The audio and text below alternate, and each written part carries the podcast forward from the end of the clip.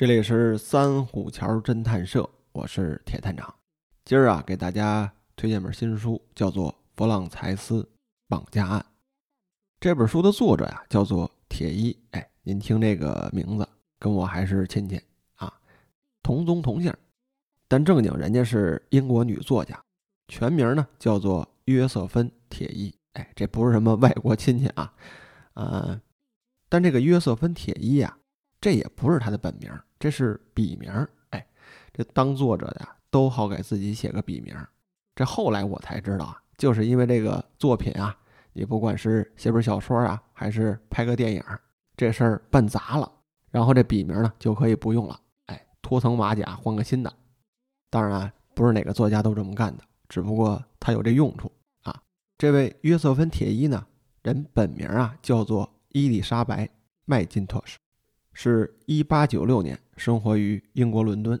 哎，五十多岁因为生病啊就去世了。他这个人啊还是位隐士，在这个生活最后几十年里啊，他一个人生活，也没有结婚，每天的生活呀就是写作。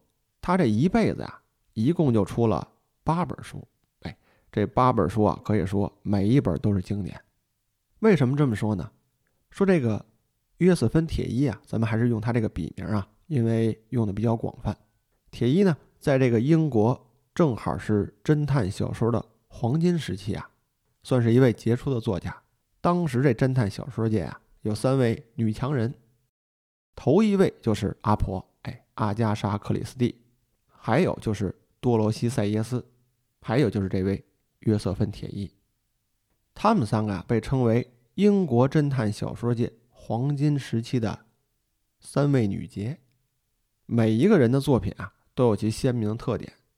像大家最熟悉的就是这个阿加莎·克里斯蒂，这位阿婆呢手底下有两大侦探，一个呢就是波罗，哎，她这个八十多本书，还有就是马普尔小姐，也将近有三十本故事。那还塑造了一些其他侦探。阿加莎呢还写过爱情小说。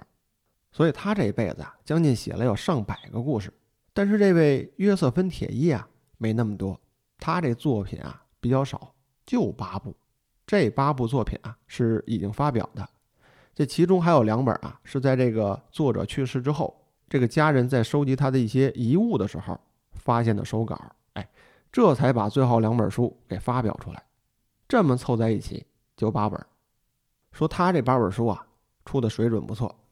咱们要从这个作品数量来看啊，这约瑟芬·铁伊啊差远了，而且他这个知名度啊与阿婆相比，那差的不是一星半点的。但是您换个角度思考啊，说铁一能和这个阿加莎齐名，那他一定有自己的一个特别之处。像这个英国侦探小说作家协会，在一九九零年的时候，评定了一个史上最佳百本侦探小说，其中的。排名第十一位就是咱们今天要讲的这个弗朗采斯绑架案，其他的包括什么柯南道尔的啊、迪克森卡尔的、阿加莎的这些名人的作品都有，一百本。其中那个名列榜首的小说叫做《时间的女儿》，这是一部破解历史谜团的侦探小说。那这部名列榜首的小说就是约瑟芬·铁伊的作品。时间的女儿这本书啊也相当不错，如果大家有兴趣啊，可以找来看一看。但是这个在咱们这儿啊算是一本老书了啊，很多年之前引进的。这个英国侦探小说家协会啊，他自己有俱乐部活动，而且还有一个奖项，就是侦探小说奖，也被称为金匕首奖。哎，您看我这个三虎桥侦探社这个封面图标。这图标上啊有一个金色的匕首，这个原型就是取材于侦探小说奖项的那个奖杯的图案，哎，就是一把金色的匕首。与它相似的一些知名奖项，包括像这个爱伦坡奖，哎，这个日本的江户川乱步奖，这几个奖项啊，可以说是支撑起了全世界的侦探小说。如果您喜欢这类小说的话啊，您可以从这个各大奖项中，哎，挑选一些书去读一读。那都是好作品，绝对的好作品。那今儿咱们要讲的这个弗朗采斯绑架案呢，呃，这也算是约瑟芬·铁伊的代表作。他这个故事啊，还是脱胎于这个真实案件，它是有案件原型的。今儿这书里的故事啊，我就详细给您讲讲。这往后的内容啊，可能就涉及到剧透了。这个没读过故事的朋友啊，您就要注意了。但是要说一点啊，他这本小说啊，和这个当年黄金时期的侦探小说啊，还不太一样。当年的侦探小说写的都比较有娱乐性质，悬疑度比较高，哎，有点像这个哥特小说那写的呀，就是一个侦探游戏。但是铁一的作品呢，其特点呀，就是和这些侦探小说有区别，因为他这个故事呢是脱胎于真实案件，包括他的这个叙述方法，哎，包括里面的人物对话，你觉得吧？他是像在揭露一个社会现实，但是这里面的戏剧冲突还是有的，像那些血腥暴力的场面，您在这本书里啊是看不见。所以我读完之后吧，我觉得它是一个比较严肃的文学作品，它和这个侦探小说里什么演绎法呀、推理之类的靠不上边儿。它就是给你讲述一个真实案件从发生到审判到最后结局的一个全过程。这些呢，也是约瑟芬·铁伊的一个写作特点。如果说对比的话啊，像这个美国作家范达因写了一个侦探小说。二十条规则，这个二十条规则就是把这个侦探小说啊画了个框框，就把这个什么叫侦探小说，什么不叫侦探小说，给区别开了。如果要是依照范达因的这个规则呀，那约瑟芬·铁伊这部小说就不算侦探小说了，它只能算是个文学作品了。那说这二者的区分到底是什么呢？一会儿啊，咱稍后讲。顺便呢，我给您说说这个。范达因这位老人家呀，那二条规则到底写的是什么？我给您详细说说。那咱们现在呢，先就来说说这个佛朗才斯绑架案这个真实案件的原型到底是什么。咱们接下来要讲的是这个小说创作的原型案件。这案子呀，是发生在一七五三年的一月一号，这个时间、地点，包括人物，都是真实存在的。约瑟芬·铁伊呢，在写这个故事之前，搜集了大量的新闻报道。他是把这个事儿啊琢磨了很久，这才写出的小说。那咱们接着讲啊，说这个案子呢，是发生在1753年的一月一号，英国伦敦。当时那个点儿啊，正好是新年，大家都休息。有这么一个叫做伊丽莎白·凯宁的姑娘，她才十八岁。那按照当时那个年代啊，十八岁这早就上班了。就是因为当时啊是新年，哎，休息这么一天。您想啊，新年的时候啊，人家外国也讲要串门，哎，并不是说就咱们这儿春节串个门，人家那边啊，赶到新年的时候出去串门。这大中午的，这个凯宁姑娘啊，就去了她姑姑的家里头，好不容易见着亲人了。这个在姑姑家里的玩的挺开心，这一玩啊，就玩到了晚上，天都黑了。姑娘呢说：“我得走，哎，明儿还得上班呢。”这家里老人呢就留着，说：“这都天都黑了，您别回去了。”这姑娘说：“不行，如果说不去，或者说迟到了，这饭碗就砸了。”因此啊，这个凯宁呢就摸黑走夜路回家了。您想啊，一七五三年，当时这个还没有电呢，这晚上照明啊都是点蜡烛、点灯笼。因此，这个凯宁呢，就一个人，哎，提个灯笼回家了。这晚上赶夜路，就出事儿了。这第二天大清早啊，这凯宁家里头就来人了，来这个姑姑家里敲门，说：“我们家姑娘在你这儿住呢。”这姑姑说：“没有啊，说她昨天晚上一定要回去，就自己走了。”两边一对，说这姑娘啊失踪了，不知道去哪儿了。随后啊，这个包括家人、亲戚、朋友，包括警方开始介入调查，四处寻找这个姑娘。但是这个事儿啊，耗时有一个多月，这人呢，活不见人，死不见尸，这个凯宁姑娘啊，消失了。等到一个多月过去之后啊，忽然有一天，这个凯宁呢，又出现了，就出现在他家的大门口。这个当时他母亲啊，看见自己姑娘回来了，吓一大跳，说怎么着了？说这姑娘啊脑袋也破了，浑身都是口子。当时离开的时候穿的衣服也都不在了，这身上呢就穿个睡袍，光着脚，就这么迷迷糊糊的回来了。当时给这位母亲啊都给吓晕过去了。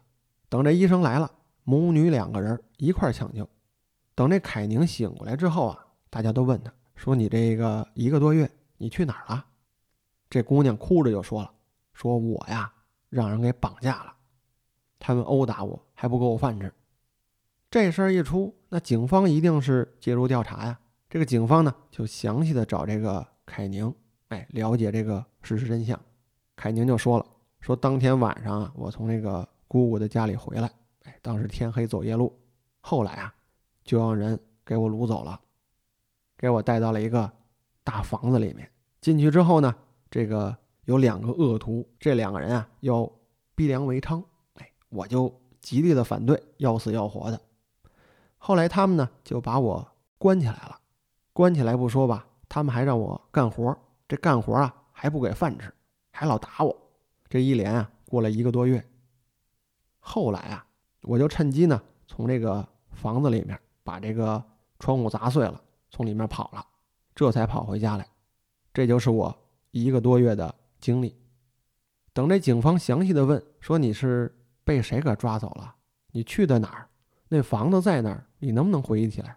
当时这个凯宁啊，还是处于一个恢复期，哎，有这个创伤反应，说我记不清了，因为当时去的时候呢是黑天，等我再跑出来的时候啊。我也没记着路，这两个恶徒呢也没跟我说他们叫什么，就给我绑走了。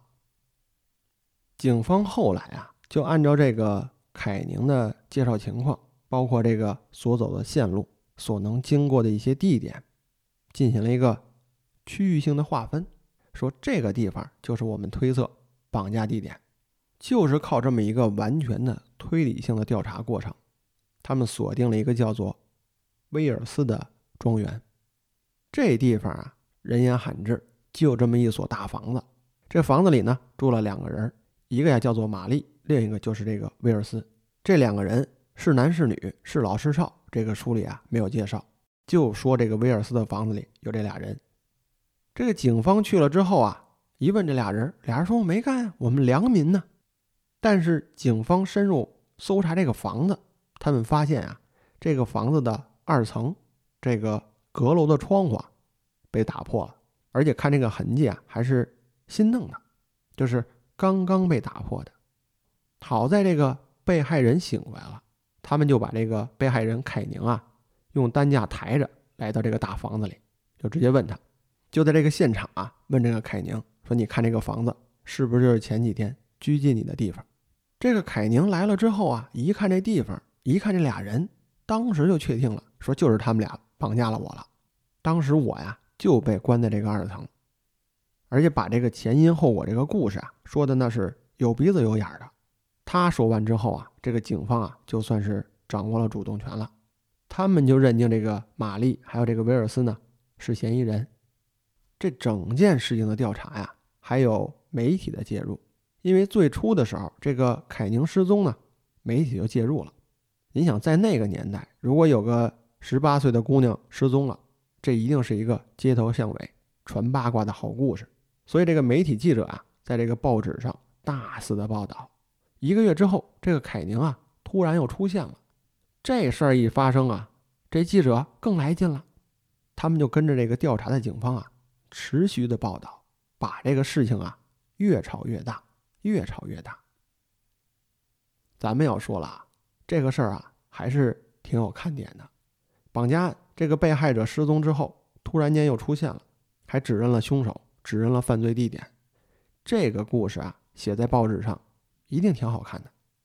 但是这个媒体的介入啊，导致了一个问题，就是这个媒体的主观报道啊，影响了司法调查。那咱们要说啊，这个事件发生呢，是发生在一七五三年，这离现在啊两百多年了。搁现在绝对出不了这事儿。那当时这个媒体记者怎么报道的呢？他们就把这个凯宁啊塑造成为一个女英雄，说这个勇敢的小姑娘外出的时候啊遇见歹人了，她利用自己的机智和聪明，与这些恶人们搏斗，最后啊逃出了魔窟，还通过法律的力量惩治了这些恶人，为社会带来了一片安宁。这个呀，大概就是媒体当时的一个报告内容，说这个被害人有了，嫌疑人有了，随后啊就开庭审理。在开庭的时候啊，这个凯宁呢还有一大波粉丝团，他这个粉丝团呢都是那些听信媒体报道的这些人。媒体呢把这个凯宁啊塑造成为一个女英雄的形象，这波人呢，哎就把她当成了一个女英雄，就这么捧着。因此，在当时开庭的时候啊，这个庭里庭外聚集了很多的人。等这个嫌疑人一出庭，您再看这个下面。大家那是骂声不断呀，指着这个玛丽跟威尔斯呀，就说你们都是恶魔。哎，所以当时的这个言论啊，就出现了一边倒的现象。那法官开庭之后审理的这个过程中啊，这个警方就罗列证据了，哎，说我们这有被害人的指认，还有呢，就是我们去搜查这个房子，发现这个威尔斯家里面啊，呃，这个二层的窗户被砸破了，说这都是证据。但是您听听这证据，他站不住脚啊！这个没有一个直接的联系，而且单凭这个口供来认定嫌疑人，这是一个很不靠谱的事儿啊！甭说放现在，放当年，我觉得也实在是不靠谱。但是法官认定啊，这证据有效。那玛丽和威尔斯这边呢，人家说我没有证据，我们家里头啊，当时有两个仆人。我们四个人生活在这所大房子里。说前几天的生活经历，你们问他们就能知道。把这俩仆人叫过来之后呢，人家说了，说我们的确四个人就在一块儿，两个主人，我们天天伺候他们。这段时间里啊，我们从没有见过这个叫凯宁的姑娘，也不可能存在什么绑架事件。这两个仆人一作证，庭下的人不干了，特别是这个凯宁的粉丝团，说这两个仆人啊，做伪证。说说的是假的，这个过程啊，不光有这个言语上的威胁，还有一些肢体冲突发生了。您了解这段，就能知道当时的庭审环境是一个多么混乱的状况了。后来这两个仆人的证言呀，也没有被采纳。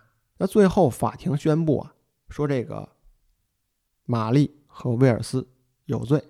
最后两个人呢，一个呢是因为这个年老体衰。给发配了，另一个呀，直接给绞死了。这个案子因此就宣布结案，就完了。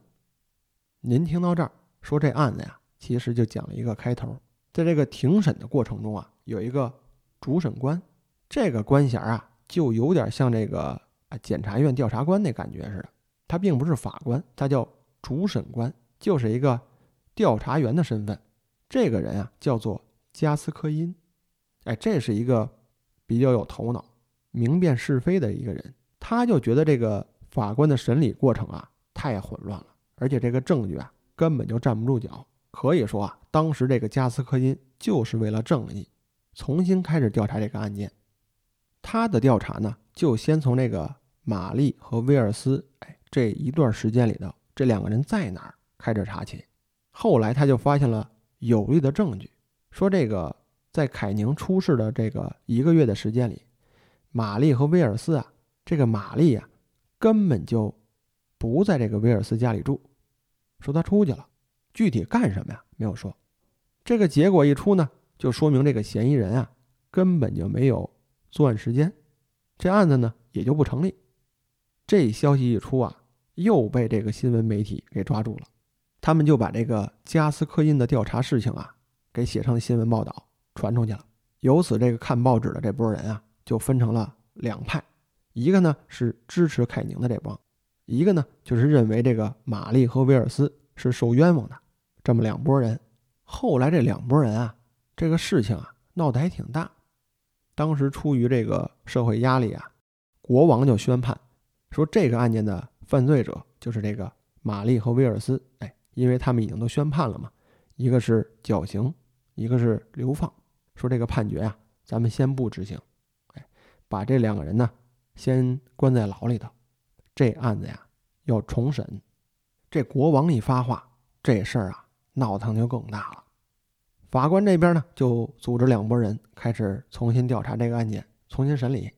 后来就在这个第二次的庭审过程中啊，这个加斯科因呢，对这个被害者凯宁进行了十分详尽的调查。这个调查的时间呀，长达有十天之久。十天呀，这时间可相当长了。这个调查过程啊，多是一些问话的内容，就是坐那儿让你讲。让你把这个事情啊，方方面面都给讲清楚了。就在这个问话的过程中啊，加斯科因呢发现了凯宁这个供述当中啊有很多不合理的地方。你像这个凯宁对自己拘禁的这个地方具体描述他说不清楚，说这个绑架他的人长相、说话语言、穿着衣服这个过程之中用了什么工具，这个他也讲不清楚。那这个事情一出啊，就有了一个问题，那就是最初凯宁在庭上供述的时候，说你是怎么认定玛丽和威尔斯就是绑架你的人呢？这凯宁当时就没词儿了，哎，说我就是感觉他们是。那咱们都知道啊，这个查案子你靠感觉是不行的，你这冤枉人啊，而且你没有一个实质的证据，这个事情调查来调查去。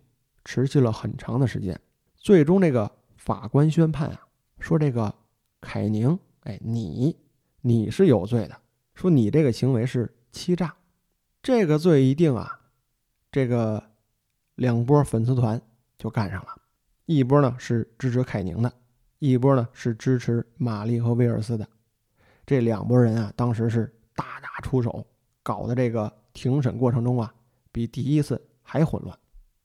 但是最终的结果呢，是这个玛丽和威尔斯啊给释放了，凯宁呢被流放，这流放的地点就是现在的美国，就是从英国伦敦坐船给轰到美国西部去了。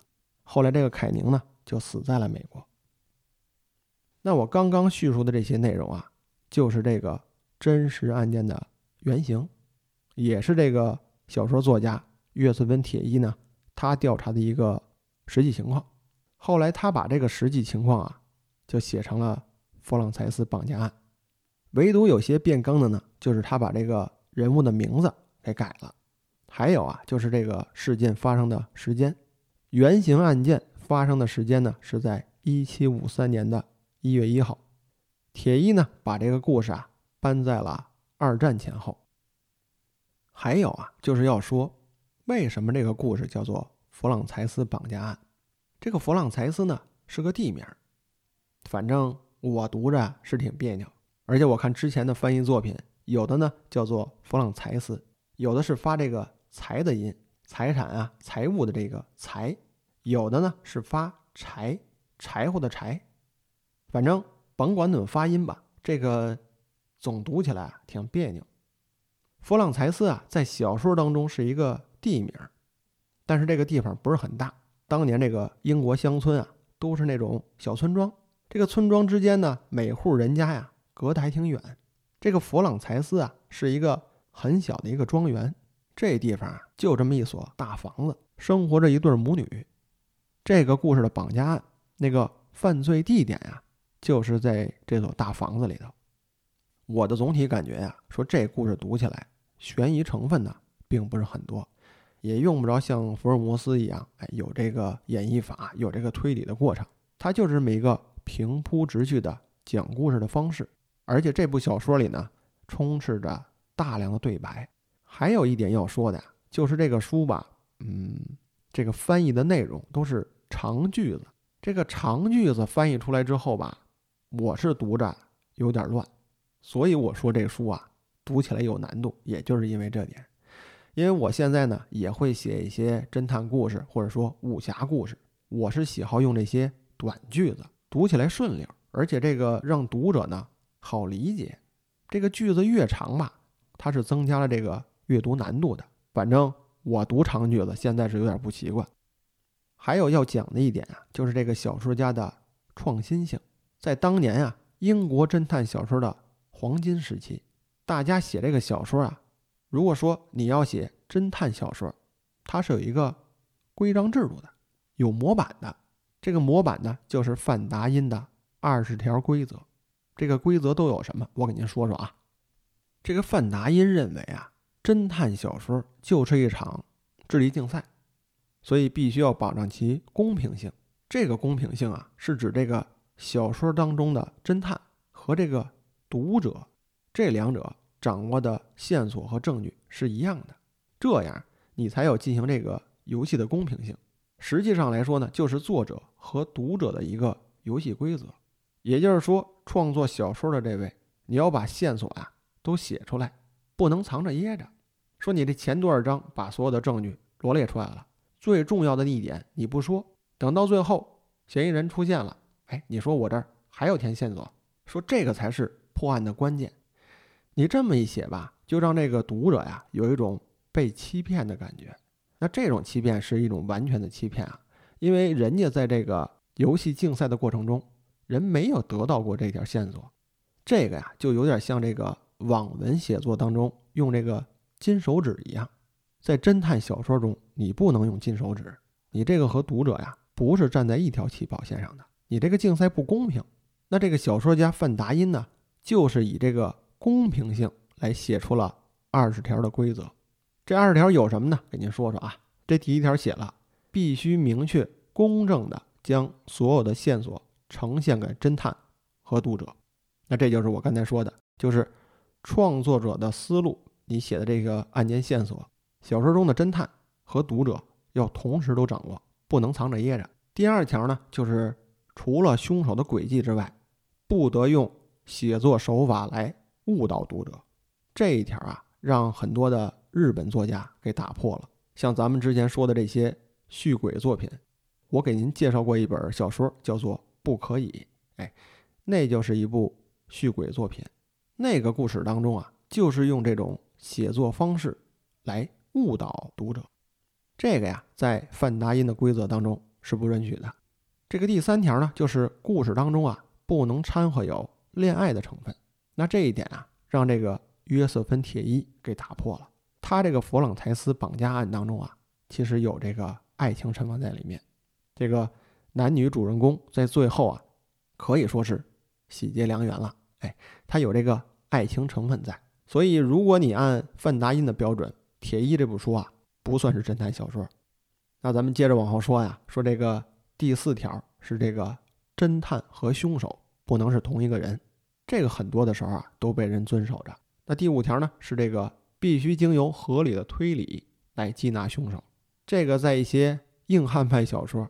就不存在了，用不着靠推理，靠拳头也能破案，这个倒比较实际，我觉着。往后呢还有很多内容，咱就不一一说了。嗯，很重要一点，我觉得就是他明确说了，不能用一些什么超能力呀、啊寻疑问卦之类的事儿来破案，就是你不能用一些超自然的现象，或者说用一些怪现象来破案，这个不算是侦探小说。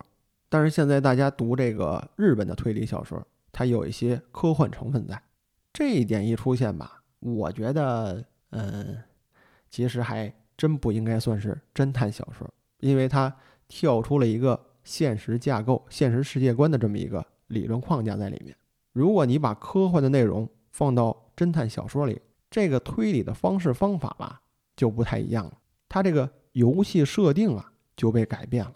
所以从我个人的观点啊，我还是比较喜欢读一些，就是这个黄金时期的侦探小说。哎，就是约瑟芬·铁一这波人写的，包括阿婆的呀，啊，包括这个，包括最近正在看的这个爱德华·霍克的书，哎，它都是一个纯推理故事，它就是一个智力游戏。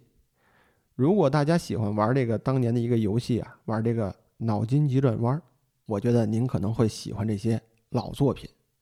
它就是一个智力游戏，一个作者与读者之间的智力游戏。那好了，今儿呢给大家推荐了一部作品，介绍了一位作者。我觉得约瑟芬·铁一的小说吧，还真的值得读一读。哎，特别是这个《时间的女儿》，他书也不多，一共就八本。我只读过《时间的女儿》，还有包括这个弗朗才斯，我觉得写的都还不错，推荐给大家吧。得空呢，你要是喜欢，读一读。那好了，这里是三虎桥侦探社，我是铁探长，我们下期见。